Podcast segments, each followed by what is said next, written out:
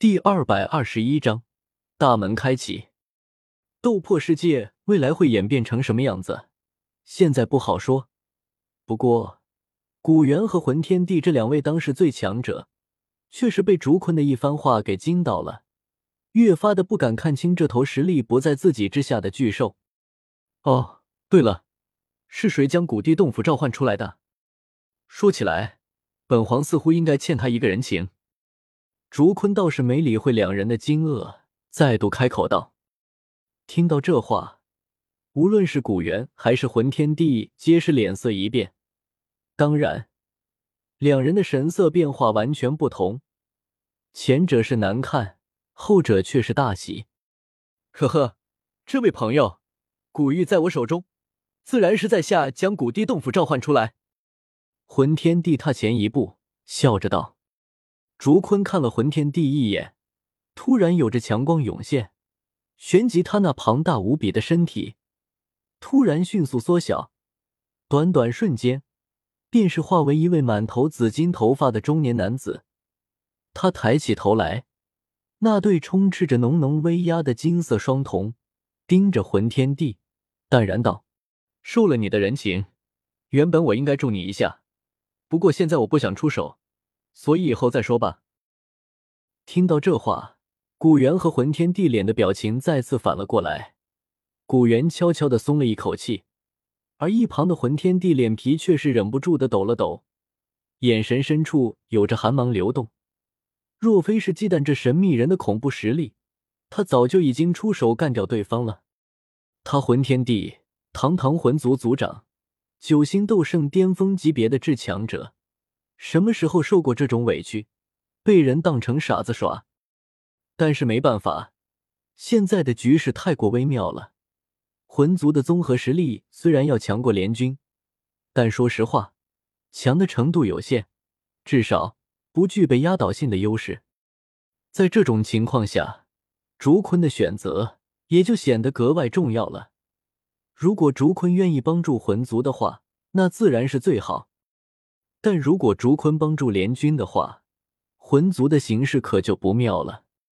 毕竟，竹坤是货真价实的九星斗圣巅峰，整个魂族除了魂天帝自己以外，也没别的人能够比得他了。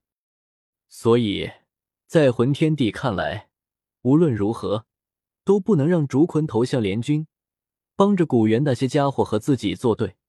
最好的结果。就是说动对方，让他保持中立。调整了一下激荡的心情，魂天帝试探性的开口问道：“这位朋友，既然你已经脱困了，那接下来你有何打算？”不干什么。竹坤摇了摇头，说道：“古地洞府之中的东西，我现在已经不感兴趣了。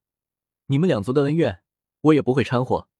总之，你们继续吧。”竹坤此刻并没有欺骗魂天帝的意思，他说的都是自己的真实想法。当然，对于古地洞府之中的东西，竹坤也不是不感兴趣，而是不敢感兴趣。魂天帝和古元不知道，竹坤可是很清楚，在此刻的吃瓜群众之中，潜藏着一位实力达到斗帝之的大佬。有这位大佬在。竹坤哪里敢对古地洞府之中的宝物感兴趣呀？真当他头铁不怕死呀？被关在这鬼地方数万年，竹坤对于斗帝的强大已经有了十分深刻的体会了，所以他很清楚自己绝对不是一位斗帝的对手。也正因为如此，竹坤才会表现出一副对什么都不感兴趣的样子。当然。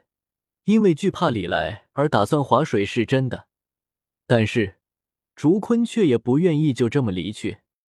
这位老龙皇的好奇心是很足的，要不然当年也不会找到古地洞府，然后被关了万年。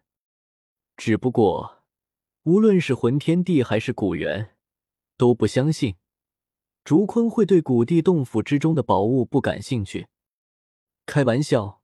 大家都是九星斗圣巅峰，差一步就能够突破斗帝的至强者，谁还不知道谁呀？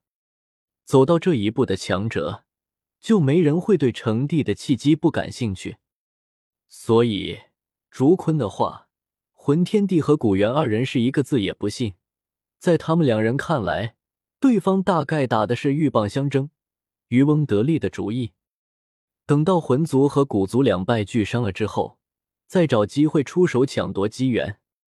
所以，等到竹坤的话音落下了之后，古元和魂天帝彼此对视了一眼后，之前恨不得弄死对方的二人也不打了。此刻，场内诡异的划分为了三股势力。原本彼此对峙的魂族和联军除外，还多了一位老龙皇竹坤。三股势力之中，老龙皇竹坤虽然看起来势单力孤，但是他的个体实力足够强大，无论是魂族还是联军，都对他极其的忌惮。一群强者此刻彼此对峙着，但是却没有任何人愿意首先出手，打破此刻这诡异的对峙。最终，还是魂天帝忍不住了。他冷哼了一声，手中古玉突然爆射出一道璀璨的光柱，光柱从天掠下，然后直直的射在了那古老的石门。之前他已经将古玉催动到极致，所以很快，随着一声巨响，那紧闭了万载时光的古老大门突然缓缓的活动起来，一丝丝好裂缝。慢慢浮现了出来，裂缝越来越大。片刻后，古老的石门终于在一道嘎嘎的声音之中，慢慢对着两侧移开。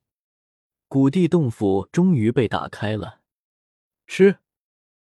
就在古老石门开启的刹那，一股恐怖的能量波动却猛然自那巨门之后闪掠而出。无论是魂族还是联军，都受到了不同程度的攻击，双方的阵势直接被震乱，一些实力不够强大的，更是被震退到了万丈之外。古地洞府要开启了，古元低喝道，他的目光此刻也死死的盯着那缓缓开启的古老巨门，手心中满是汗水。同样也是被困在九星斗圣巅峰的强者。对于传说中的斗帝境界，古元的渴望并不比魂天帝少多少。终于要打开了吗？与此同时，竹坤也有些失神的望着这一幕。他被困在那片空间中，不知道想了多少办法打开洞府，但最后却都是毫无收获。不过今日，他也总算是见到了这一幕。轰轰轰！可怕的能量波动。伴随着石门的开启，越发的激烈了起来。等到能量波动的威势达到极点的时候，己方势力之中，依然能够悬浮在天空的强者已经变得是相当稀少了。